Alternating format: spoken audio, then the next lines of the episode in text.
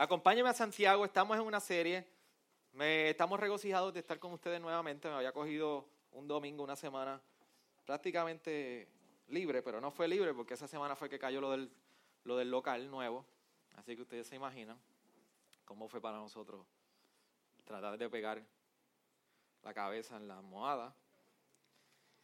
No estuve con ustedes el domingo pasado, me congregué, de vacaciones nos congregamos, yo no sé quién coge vacaciones de Dios, no entiendo. Pero siempre que usted pueda, esté de vacaciones, congregarse, congréguese, amado.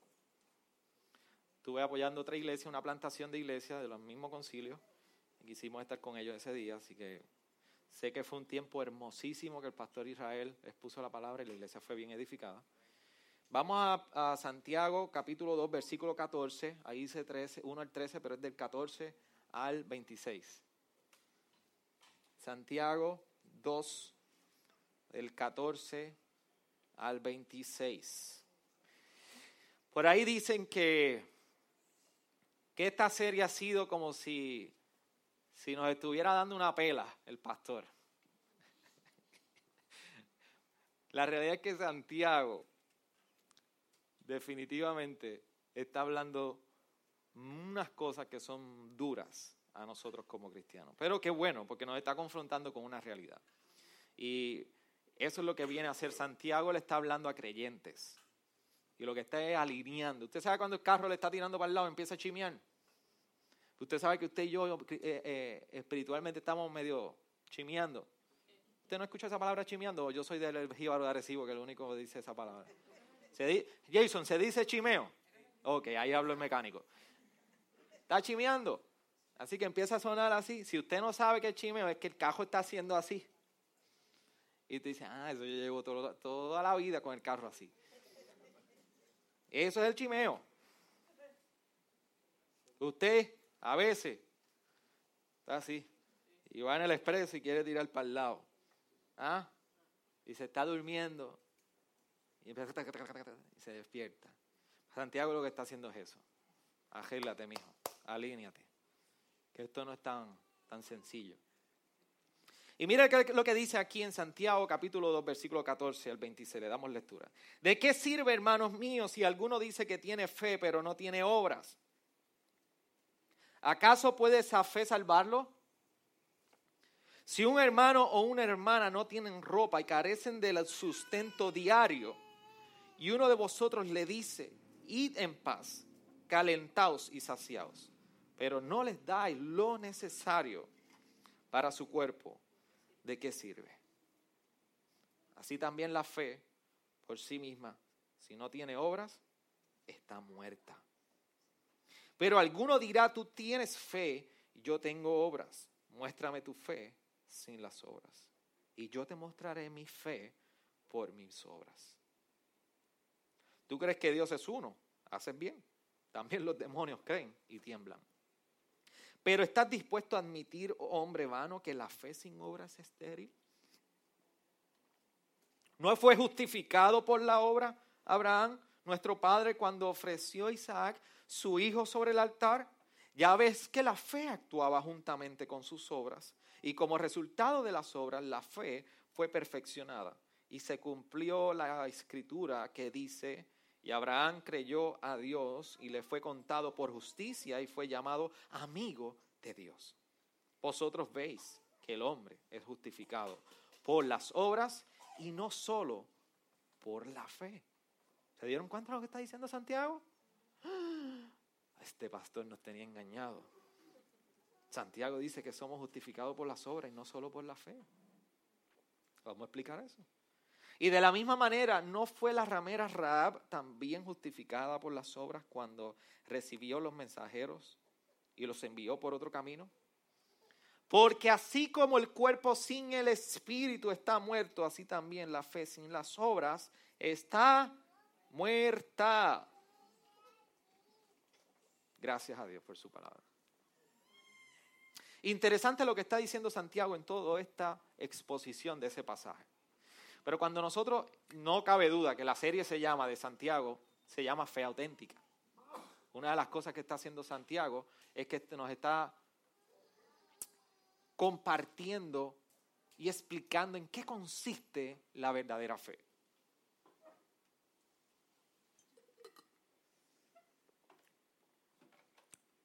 Y lo que sucede, es, amado, todos los días de nuestra vida consisten en fe.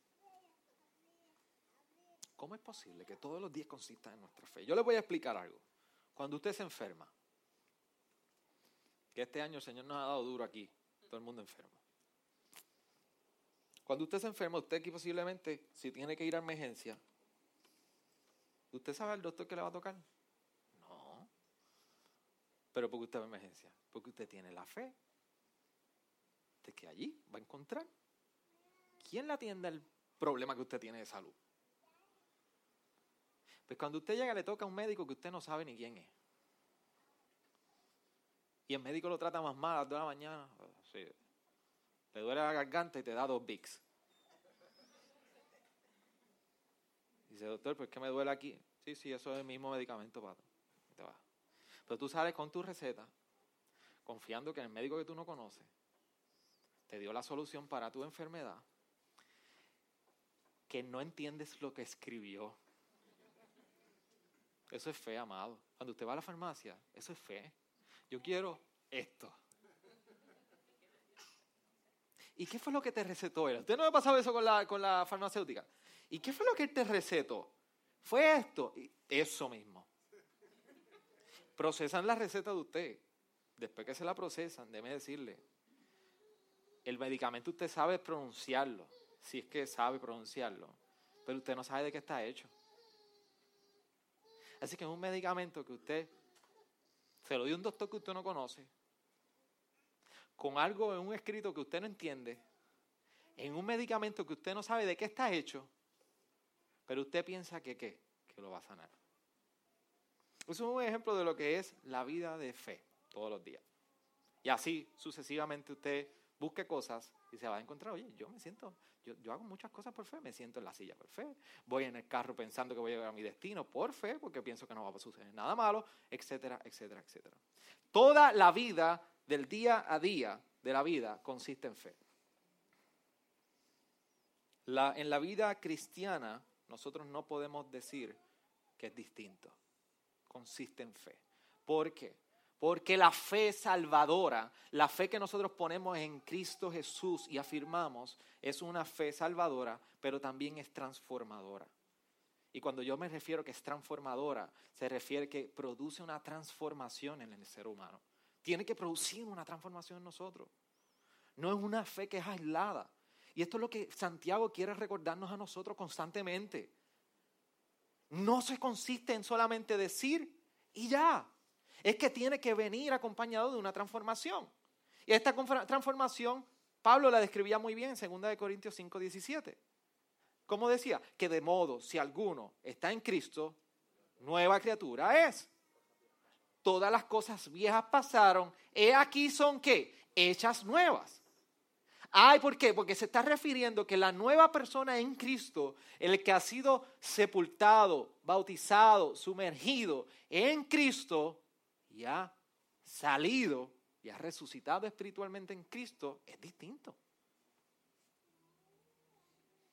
Hay una transformación. Y en esa transformación el Espíritu Santo viene a morar en nosotros. Y cuando el Espíritu Santo viene a morar en nosotros, no solamente, escúcheme bien, no solamente transforma tu corazón, transforma tu exterior. Esposas, no me miren así como que, ay, habrá un milagro para mi esposo ahora. Este es el momento, no. No te van a cambiar la nariz, no te van a cambiar la oreja, ni los ojos te los van a poner azules. Iba a decir algo, pero me van. O los lentes de contacto, pero. Cambia todo. Cambia de adentro. Y hay un cambio en este corazón a tal punto que se ve reflejado en tu exterior, en lo que hace, en lo que eres y en lo que se ve. No podemos divorciar eso. Así que esto es lo que está hablando Santiago en la Biblia, en su epístola. ¿Cuál es la relación de la fe, lo que afirmamos y decimos que está aquí adentro, con nuestras obras, con lo que nosotros externamente demostramos. Pero déme decirle que hay una gran controversia sobre este particular. Si aquellos que le gustan son un poquito y están más al tanto de lo que ocurre a nivel doctrinal, hay una gran controversia sobre la fe. Si somos justificados por la fe solamente o si somos justificados por la fe plus o más obras. Esta es la gran diferencia que nosotros tenemos, una de las grandes diferencias que tenemos con la Iglesia Católica. Es el atribuir a las obras algún grado mm, de inherencia en la salvación. Yo soy salvo porque, porque estoy haciendo esto. Oye, esa es la tendencia de todos nosotros. Nos sentimos un poco cerca de Dios cuando nosotros hacemos una buena obra. Pero las obras no son las que nos acercan a Dios. Así que hay una gran controversia sobre esto. Si realmente somos salvos solamente por la fe en Jesucristo, justificado. Justificado, y esto usted lo va a escuchar ahorita, en la palabra en Nuestro Testamento lo estamos viendo en dos maneras. En un momento dado van a hablar de justificado como declarado. En otro momento van a hablar de justificado, que es lo que Santiago está haciendo, como para demostración. Y yo les voy a explicar esto. Vamos a entender primero qué es justificado, porque puede que haya alguien que no entienda lo que es justificado. Justificado es lo siguiente. Yo soy culpable de un delito, y vámonos a lo básico, y estoy frente al juez en el tribunal. Y cuando estoy frente a ese juez tribunal, yo soy culpable de haber robado y viene una sentencia sobre mí. Pero viene Joel, y como Joel es tan dadivoso, dice, no, mira, Xavier no va a pagar esa sentencia. Yo voy a tomar su lugar y yo voy a tomar la sentencia, el cumplimiento de su sentencia, por él y yo salgo por la puerta ancha, lo más bien. Yo, yo soy inocente. El que yo haya, haya, haya tomado esa acción me hace inocente. Soy culpable. Pero fui justificado por Joel. Y ahora Joel lo meten en la cárcel. Y lo dejan ahí con una Coca-Cola por la mañana, por el mediodía y por la tarde. Esa es su dieta. Pregúntenle, esa es su dieta, eso es suficiente. Coca-Cola en la mañana, en el mediodía y en la tarde. Lo mismo sucede con nosotros. Usted y yo somos culpables. Que nadie le diga, que nadie, que tú no pienses nunca, que cuando tú te mires en ese espejo, por más lindo que tú te veas, tú eres inocente. La palabra describe en el Antiguo Testamento que todas tus obras son como trapos de inmundicia. Usted y yo somos culpables delante de Dios. Lo que pasa es que vino Cristo, Jesucristo tomó mi lugar y dijo a Dios Padre, cuya ira, como nos describe Romanos 5.8, estaba sobre nosotros, y dijo, yo muero por ellos y yo absorbo toda la ira de ellos en la cruz. Por eso nos dice que Él es el único camino y la verdad para la vida eterna. Por eso nos dice el famoso texto de Juan 3:16. Que de tal manera amó Dios al mundo. ¿Por qué qué? ¿Para qué? Para que, que todo el que crea no se pierda, tenga vida eterna.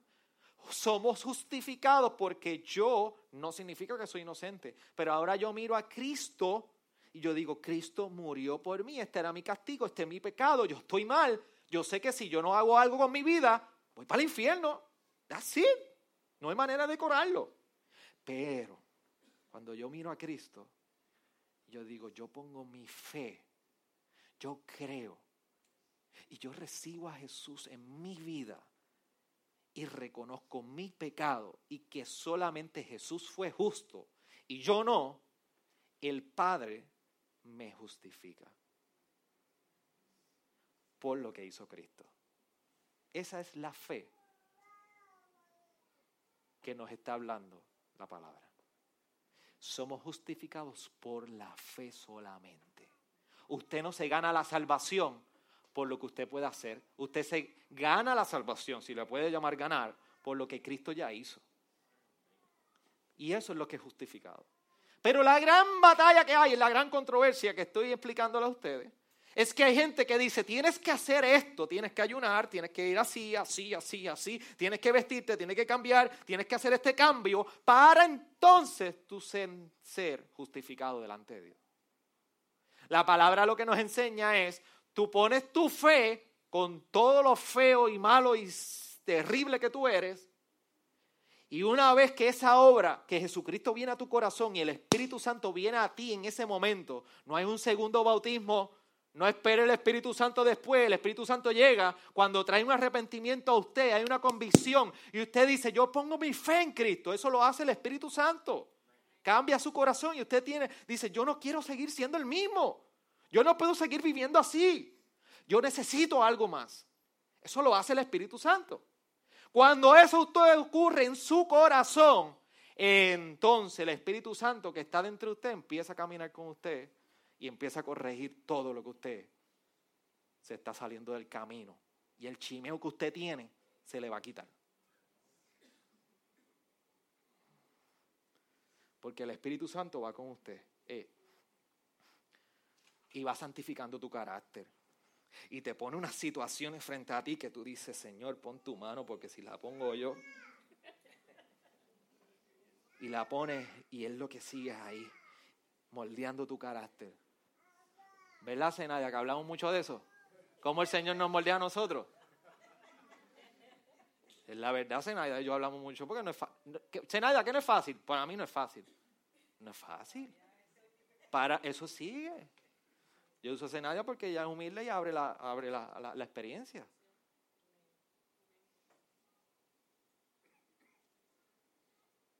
Pero no es fácil, te pones la experiencia, pero lo que hace el Espíritu Santo es que está, ajusta. Así que el gran debate es, ¿por qué en el versículo 24 Santiago está diciendo que somos justificados por las obras? Y no solo por la fe. Cuando Pablo dice otra cosa, eso es lo que yo los quiero entender. Mira lo que dice Santiago, vosotros veis que el hombre es justificado por las obras y no solo por la fe. Pero Pablo dice en Romanos 3:28, porque concluimos que el hombre es justificado por la fe aparte de las obras de la ley. Dos cosas que debemos entender. ¿Por qué se contradice supuestamente? No se contradice. Cuando Pablo está escribiendo la carta a los romanos, a los cristianos en Roma, le está escribiendo en relación a las obras que preceden a la salvación, antes de la salvación, porque allí se estaba diciendo que para tú alcanzar la salvación tiene que haber obra. Y Pablo está haciendo una diferencia, le está diciendo, no, Tú pones la fe y después vienen las obras. Así que Pablo está escribiendo a un grupo de gentiles desde la perspectiva antes de la salvación. Santiago distinto está haciéndolo muy distinto. Santiago le está hablando a unos creyentes que ya han puesto su fe y les está recordando, no te olvides que esa fe que tú pusiste y tú ejerciste fue dada a ti y eso tiene que venir con obras. Así que Santiago está hablando unos creyentes, no inconversos. Santiago está hablando post salvación. ¿Cuáles son los frutos después de la salvación? ¿Me siguen? ¿Y es con la diferencia? Vamos a seguir entendiendo.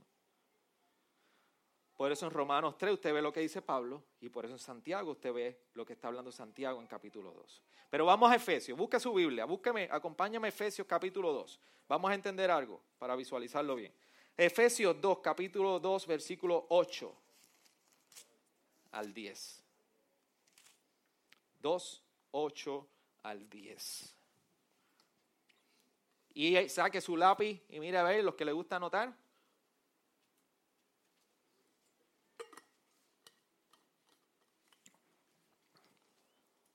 Dice,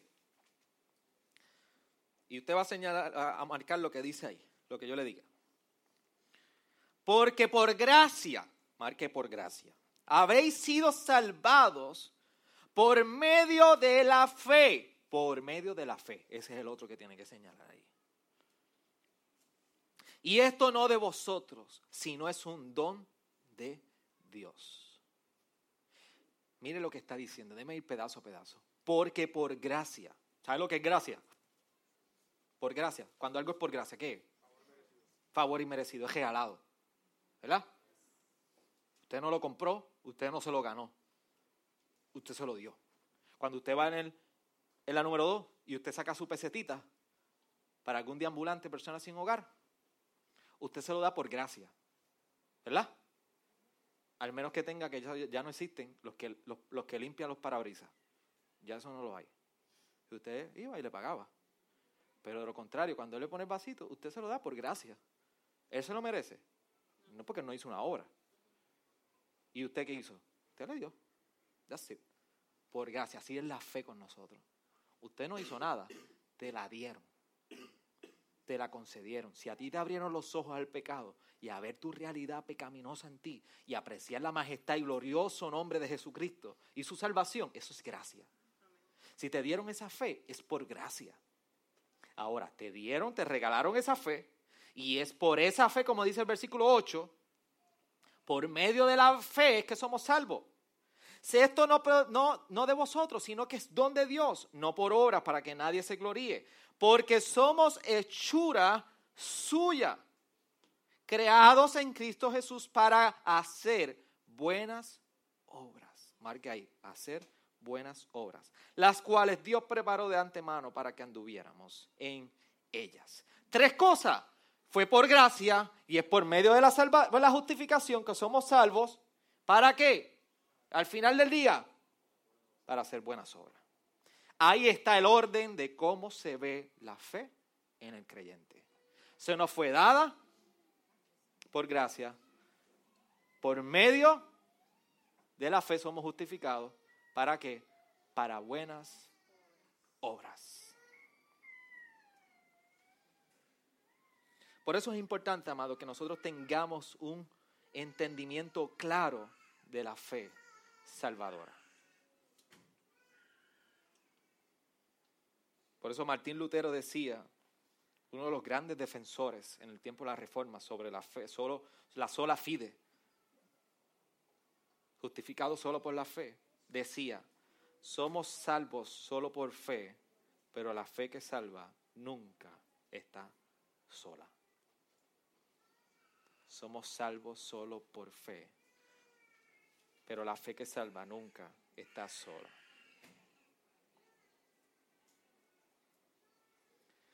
Por eso en el versículo, volviendo a Santiago, por eso nos vemos que en el momento que está hablando Santiago, en el versículo 14 al 17, nos dice que ¿acaso puede salvarnos esta fe si no tiene obras?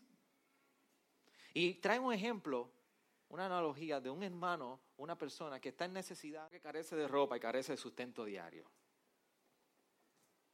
Y usted lo ve y dice, bella, y, vístete y caliéntate y te vas de largo. dice, entonces, pero si tú no le das lo necesario, ¿de qué sirve? Si esa fe no tiene obra, entonces es muerta. Y cuando nosotros entonces vemos esta expresión que hace Santiago del versículo 14 al 17, tenemos que ver ¿Qué se refiere? ¿A qué tipo de obras se está hablando Santiago? ¿Qué tipo de obras son? Cuando nosotros vamos al capítulo 1, nos está hablando de visitar huérfanas, huérfanos y viudas. Cuando nos vamos nosotros al capítulo 2 ahora, nos está hablando de mostrar misericordia. ¿Se recuerdan los primeros 13 versículos del capítulo 2? Que está hablando de tener misericordia con el pobre, con el que llega y quizás no tiene la mejor vestimenta en la iglesia, en aquel momento la sinagoga, dice tener misericordia. Así que Santiago está hablando de un contexto de huérfanos, viuda, misericordia, y esto nos recuerda unas palabras de Jesús en Mateo 22, 37 al 39, cuando decía, amarás a tu Dios con todo tu ser. Y el segundo es igual o parecido a este, que amarás a tu prójimo como a ti mismo. ¿Qué tipo de obras está hablando Santiago en, relación a los frutos de la fe? Son las obras que representan un amor por Dios expresado en amor hacia otro. Eso es lo que está hablando Santiago. Ese es el fruto de la justificación. Es cuando hay unas obras de amor a Dios que son expresadas hacia el prójimo. Por eso Gálatas 5:6 nos recuerda a Pablo lo siguiente, porque en Cristo Jesús ni la circuncisión ni la incircuncisión significa nada, sino la fe que obra por amor. Por eso esa última expresión que dice, no le dais lo necesario para su cuerpo, ¿de qué sirve? ¿De qué te sirve si tú dices tener una fe y no hay frutos de esa fe? Oye, y no está hablando solamente de ir y sacar chavo y darle. Es fruto en tu vida que lo que tú dices que hay aquí se ve en tu andar, se ve en tu estilo de vida, se ve en lo que tú haces, lo que tú eres. Por eso en 1 Juan 3, 17 al 18 nos dice, pero el que tiene bienes de este mundo y ve a su hermano en necesidad y cierra su corazón contra él, ¿cómo puede morar el amor de Dios en él? Y usted lee eso fuerte, eso es fuerte. Eso es fuerte. Esto es lo que sucede cuando nosotros nos encontramos con este tipo de situación en nuestra vida. Que decimos ser algo y no, no hacemos lo que decimos ser. Tito, en capítulo 1, versículo 16, lo describía de la siguiente manera. Pablo, profesan conocer a Dios, pero con sus hechos lo niegan. Léalo, eso está en la Biblia, eso no está en un meme de Facebook. Profesan conocer a Dios, pero con sus hechos lo niegan. Y a esto Santiago le llama una fe muerta. Por eso cuando va el versículo 19, después que tiene una conversación, Santiago utiliza como un tipo de interlocutor Dice, pero alguno dirá, tú tienes fe, yo tengo obra, muéstrame tu fe sin las obras, y yo te mostraré mi fe por mis obras. En el versículo 19 dice, tú crees que Dios es uno, haces bien, también los demonios creen y tiemblan. La buena teología, la buena doctrina no es suficiente, es importante y en esta casa siempre le daremos prioridad al conocimiento correcto, sano y profundo de las escrituras. Pero eso no es suficiente. Eso no es suficiente. Eso recuerda lo que a Jesús en un momento dado se le acercaron en Mateo 7:21 y decían, no todo el que dice Señor, Señor entrará al reino de los cielos, sino el que hace la voluntad de mi Padre que está en los cielos. Y yo quiero que usted me escuche bien. yo, yo, espero que usted haya escuchado esas palabras de Jesús en Mateo 7:21. Si no, anótelo, léalo y medite en ellas hoy. Pero ¿sabe lo que significa eso? Que tendremos gente en la iglesia cantando, orando, llorando y profesando tener una fe. Y llegarán un día delante del Señor. Y eso es lo que va a pasar. Realmente no se hace la voluntad de Él. Porque una de las evidencias de que esta verdadera fe está en nosotros, de que el Señor ha traído una convicción en nosotros, es de que hay un deseo de hacer su voluntad en nuestra vida. Amado, si hoy no hay deseo de hacer su voluntad en ti, yo te pido que tú salgas con un gran peso en tu corazón y que tú le pidas al Señor que te ponga eso en ti. ¿Por qué? Porque debe decirle algo. Los demonios no poseen una fe pero sí tienen una buena teología. ¿Tú sabías eso? Los demonios no tienen fe, pero tienen una muy buena teología. ¿Por qué? Ellos saben quién, que Jesús es el Hijo de Dios. Ellos saben por qué Él murió. Y por qué resucitó. Y saben lo que hizo por ti y por mí. Y tú y yo podemos saber lo mismo que los demonios.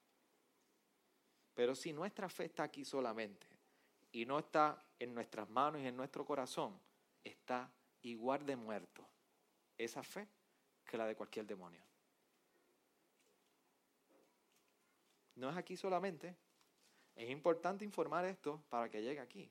Pero si no se ve en tu vida y en tu testimonio, Y esto incluye, amado, cómo tú eres en tu casa, cuando nadie te ve.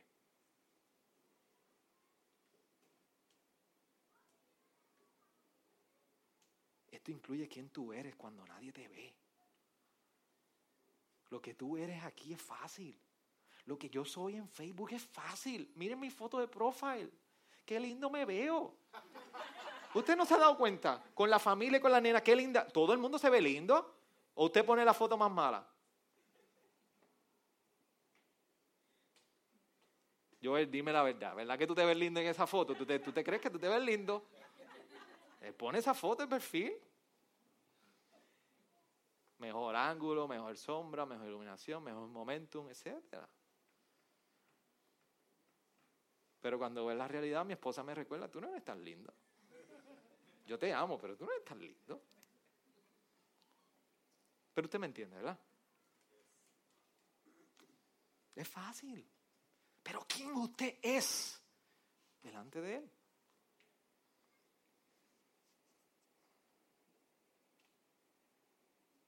Podemos saberlo todo. Pero si nuestra fe está solamente en la cabeza, nuestra fe no es salvadora. Nuestra fe no testifica de una salvación en nosotros, iglesia. Y eso es un gran peligro que podamos tener. Versículo 21. ¿No fue justificado por las obras Abraham nuestro padre cuando ofreció a Isaac su hijo sobre el altar? Ya ves que la fe actuaba juntamente con sus obras y como resultado de las obras de la fe fue perfeccionada. Y se cumplió la escritura que dice, y Abraham creyó a Dios y le fue contado por justicia y fue llamado amigo de Dios. Aquí Santiago nos empieza a hablar de unos ejemplos positivos, y con esto estoy terminando, con unos ejemplos positivos de la fe. Y nos trae la figura de Abraham. Y después más adelante, en el versículo 25, nos presenta a Raab. Y déme aquí, lo, que estamos haciendo es lo siguiente.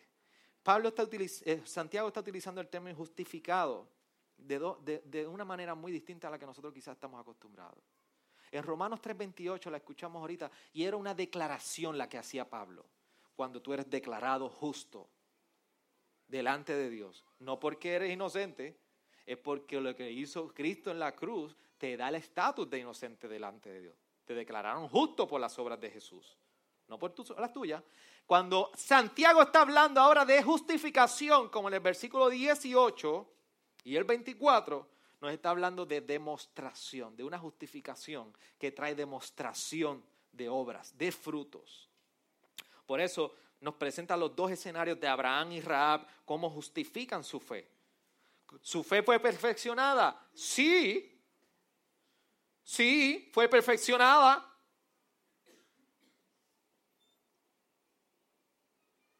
En el versículo 2 del capítulo 1 de Santiago, nos está hablando de cuando nosotros vemos un crecimiento en nosotros dentro de las pruebas. Aquí está usando la misma expresión cuando nosotros vamos al versículo 21 al 23, hablando de Abraham. Hay unas obras en Abraham que fortalecieron su fe. Por eso cuando nosotros vamos a Filipenses 2.12, 12, vemos que Pablo dice, ocupaos en nuestra salvación. Y cuando usted busca otras versiones, en inglés suena más lindo, pero la connotación que dice la nueva traducción viviente es esfuércese en su salvación. Les voy a explicar lo que sucede con lo que está diciendo Santiago sobre la fe en Abraham y cómo fue justificado. ¿Cuántos les gusta hacer ejercicio aquí? dame cambiar la pregunta. Orlando levantó la mano y tuve que cambiar la pregunta. ¿Cuántos hacen ejercicio?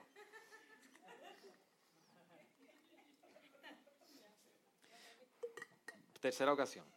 ¿Cuántos hacen ejercicio de verdad? No, no, no, no. Muy bien. Gracias, Wilmary. Gracias. Gracias. Cuando usted hace ejercicio, usted no hace ejercicio para tener cuerpo. Usted tiene un cuerpo ya. Sabemos que hay algunos que le hace falta. sacar cuerpo en ejercicio. Usted tiene un cuerpo. Usted lo que va a ejercitar su cuerpo, sus músculos, para fortalecer su cuerpo. Lo mismo está sucediendo con el ejemplo que nos está trayendo Santiago sobre la fe en Abraham. Las obras no te justifican delante de Dios, pero sí demuestran que tú has sido justificado delante de Dios. Por eso el ejercicio de la fe en Abraham, con la obra de haber llevado a su hijo allí a sacrificar, en hebreo se nos recuerda que aquello él lo hizo porque recordaba que aún quitándole la vida a su hijo, él sabía que Dios tenía el poder de levantarlo de entre los muertos. La obra de él llevar a su hijo para sacrificio ejercitó su fe y la fortaleció.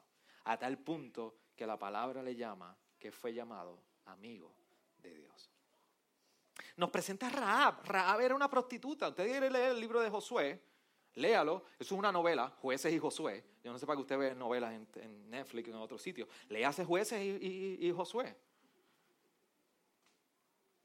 Yo no sé quién fue que empezamos la lectura del año y llegó a jueces y todos los días, pastor, necesito, necesito una, tengo una pregunta.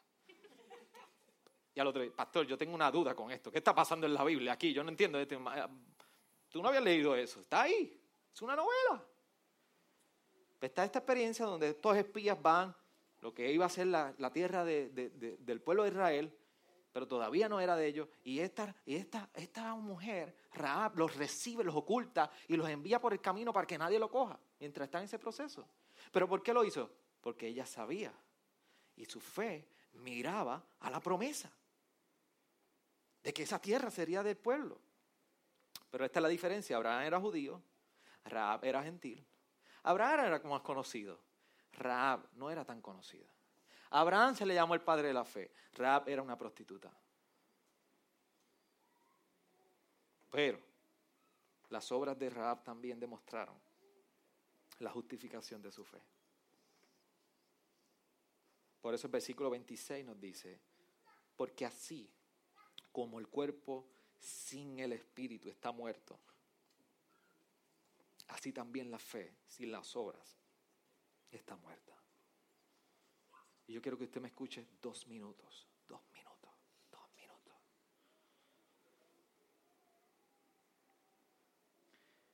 Esto es un pasaje complicadísimo para usted y para mí. Pero pastor, usted lo explicó. Y creo que entendí la mitad por lo menos, si yo lo explique bien. Sí, pero yo creo que usted entienda algo. Este versículo y este texto va al directo al corazón de cada uno de nosotros. Fe sin obras. ¿Quién eres con lo que afirmas? Con lo que haces y no haces. Esto es una confrontación directa a quién eres realmente en Dios. Yo te voy a decir algo. Santiago está separando a los niños de los adultos aquí. Si eres o no lo eres. Y una de las cosas que debe provocar esto en nosotros es si realmente nosotros preguntarnos si realmente somos de Él.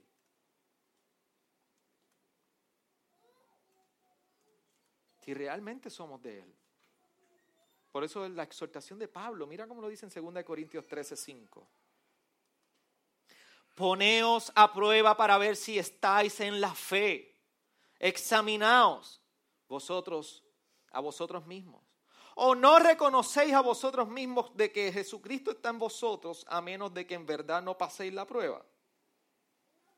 Necesitamos, amada iglesia, mirar adentro de nosotros, mirarnos a nosotros mismos, ponernos el espejo espiritual y decirnos y preguntarnos si realmente estamos en la fe. Y te voy a dejar con unas preguntas que yo quiero que tú te realices. Pregúntate si estás siendo transformado. El que puso la fe hace uno o dos años atrás en Cristo, o cuando lo hayas puesto, tú puedes ver que hay una transforma, ha habido una transformación en ti, que no eres el mismo. O tú ves que eres el mismo de hace 10, 5, un año, dos años atrás. Desde el día de mi conversión yo estoy siendo transformado, no perfecto, transformado. Mi patrón, mis patrones de hábito están siendo transformados. Mi amor aquí está siendo transformado. Estoy encontrando una satisfacción tan grande en Él que no hay espacio para más nada. Estoy dominando el pecado en mi vida con la ayuda del Espíritu y su palabra.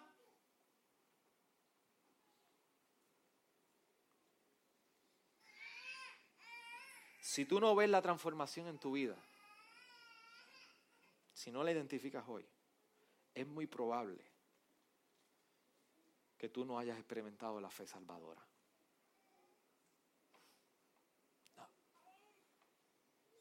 Cuando experimentamos la fe salvadora, todo cambia.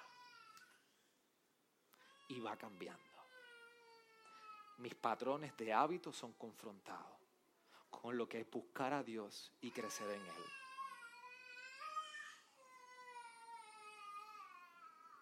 Mi dominio sobre el pecado cambia.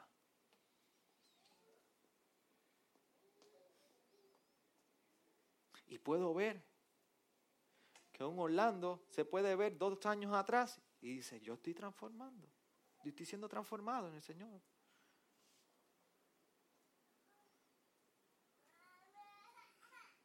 Podemos mirarme y decir, la vida me ha dado duro, pero el Señor me está transformando para su gloria.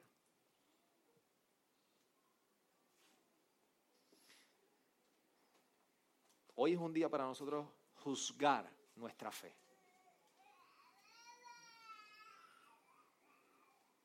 Hoy es un buen día para nosotros juzgar nuestra fe. Y si tú te encuentras que hoy posiblemente te estás dando con la realidad de que posiblemente no hay una fe salvadora en ti, hoy es un buen día para que tú vayas con humillación, con peso de pecado en tu vida, delante de Dios y tú digas, Señor, trae convencimiento en mi vida. Yo quiero experimentar una fe que realmente da frutos de salvación en mis obras. Cambia mis hábitos. Y una de las cosas que debe provocar varones de esta casa es que esta palabra, cuando llega a la fe salvadora, y estoy hablando a gracia redentora, y usted sabe lo que eso significa, ¿verdad? Cuando yo hablo a gracia redentora, que le hablo a gracia redentora, debe provocar, una de las cosas que debe provocar los frutos, es que lo que antes yo no hacía con mi casa, yo lo hago ahora. Y ahora esta fe salvadora trae frutos de tal manera que yo quiero guiar mi familia a Cristo. Y esto no le corresponde a tu mujer y a tu esposa, te corresponde a ti. Hoy empiecen ustedes, varones y sacerdotes de sus casas, a pasar juicio de, sus, de su fe. Porque hay unos hijos, unas hijas que están siguiendo lo que ustedes ven. Y un día posiblemente te van a decir, papi, por lo que yo vi en tu vida, yo solamente las obras importantes. Pero que tú puedas estar delante del Señor y decir, tú me mostrarás las obras, pero yo te muestro mi fe como lleva obras. Y si tú tienes duda, vete a donde tu esposa. Mi amor, mi fe está dando fruto. Y ella te puede decir. Pero si el Señor te está convenciendo ahora, no tienes que preguntar. Siempre es un buen día donde la gracia de Dios está cerca para nosotros. Y si Él te ha estrujado el corazón hoy, como lo hace conmigo, dale gracias a Él, porque es su gracia. Porque si Él no tocara tu vida y te moviera aquí, estremeciera tu vida con lo que tenga que hacer, te lleve a quiebra, te va a llevar a quiebra si te tiene que llevar a quiebra, pero te va a estremecer los cuatro cimientos de tu vida y de tu corazón a tal punto que tú caigas quebrantado y tú digas, yo necesito de Él. Y si Él hizo eso, dale gracias a Dios porque no te entregó a tu necedad, a tu oscuridad y tu pecado. Porque descubrimos hoy que en Efesios 2.8 la fe es dada por qué? Por gracia. Y tú no la mereces. Si tú hoy por gracia puedes ver la necesidad de esta fe y de salvación, te dieron un regalo. Esfuérzate como dice Filipenses 2 y ocúpate en tu salvación. Oremos, iglesia. Inclina tu rostro ahí. Yo te pido que tú reflexiones unos segundos.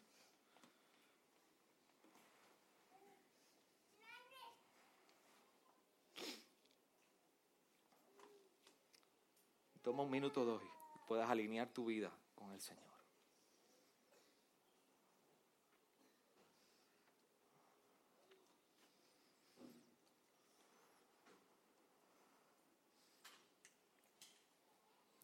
No cabe duda que hay días que nos animamos en los salmos, nos animamos en el consejo de Filipenses, nos regocijamos en la majestad de la gloria, pero hay días que también la palabra nos confronta con la realidad de nuestro pecado. Porque todos, todos, todos lo somos delante de Dios.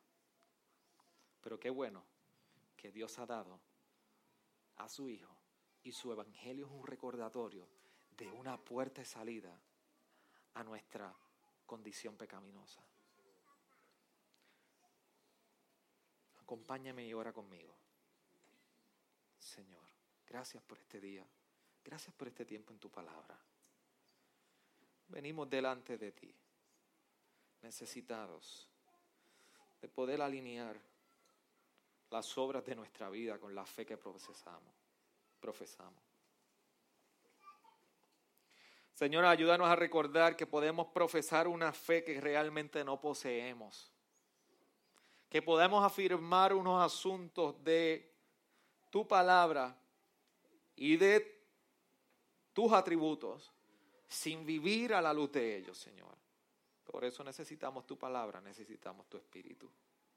Que tú nos ayudes y que traigas convencimiento en el resto de semana para nosotros poder crecer y vivir a la luz de tu palabra predicada. Trae convencimiento sobre nuestras vidas.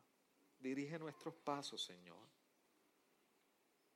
Llama nuestra atención como lo sigues haciendo. Que en nuestras casas podamos ver una fe manifestada pero una fe genuinamente siendo salvadora. Que tu palabra por medio de tu espíritu hoy retumbe en las cuatro paredes de nuestro corazón, de nuestra mente, de nuestro hogar, a nuestro acostar, que nos desveles, que nos quites el sueño. Pero Señor, quítanos los que tenga que quitar, pero Señor, Enséñanos a que en ti somos más que vencedores, que en ti, Señor, encontramos la satisfacción. Que en ti encontramos la satisfacción, Señor. Trae, estremecenos, Señor, y no nos entregues a nuestras pasiones vanas, pasajeras, y que por un día encontraremos que estaremos dando cuentas delante de ti. Ayúdanos en nuestra incredulidad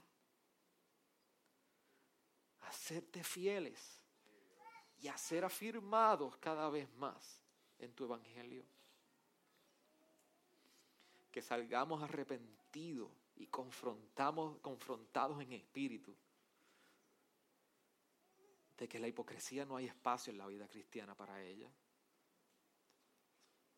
Queremos afirmar y hablar de una fe que hemos abrazado al punto que es parte completa de nuestra vida cristiana. Llama salvación en esta hora, Señor. Tu palabra ha sido predicada. En tu nombre oramos.